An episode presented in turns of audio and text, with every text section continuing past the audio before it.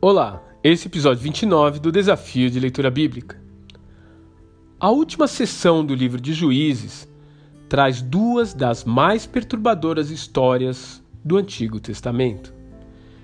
Elas foram escolhidas propositadamente, com o intuito de dar ao leitor um triste parâmetro de até onde havia descido o povo de Yahvé em termos de degradação moral e idolatria.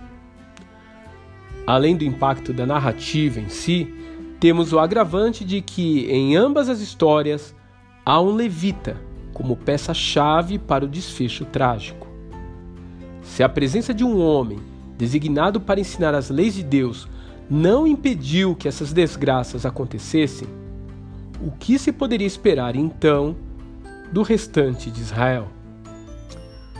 Curiosamente, o primeiro levita estava vindo de Belém para Efraim, e o segundo no caminho inverso, de Efraim para Belém, o que talvez insinue a ocorrência comum de levitas tipo freelancer, que buscavam oportunidades de melhorar de vida em cidades que não eram as oficialmente designadas por Josué para o ofício religioso.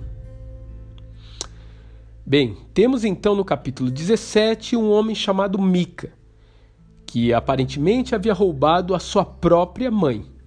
Porém, depois se arrependeu e lhe devolveu o dinheiro. A seguir, a pedido dela, ele constrói um templo em sua própria casa.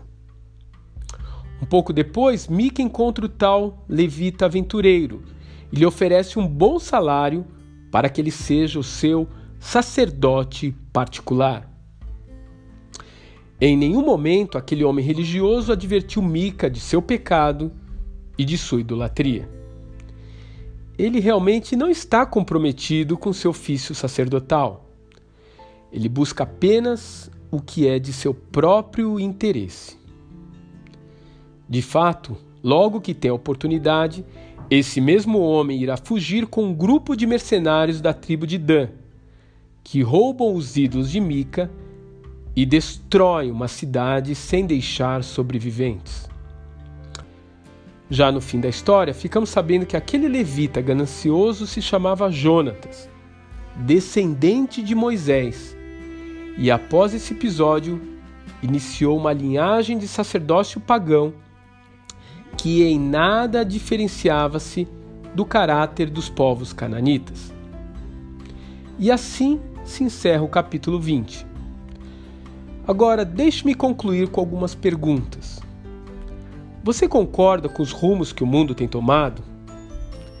Você apoia as ideologias que se opõem aos evangelhos? Posso lhe fazer um pedido hoje, então? Não seja como o levita dessa história.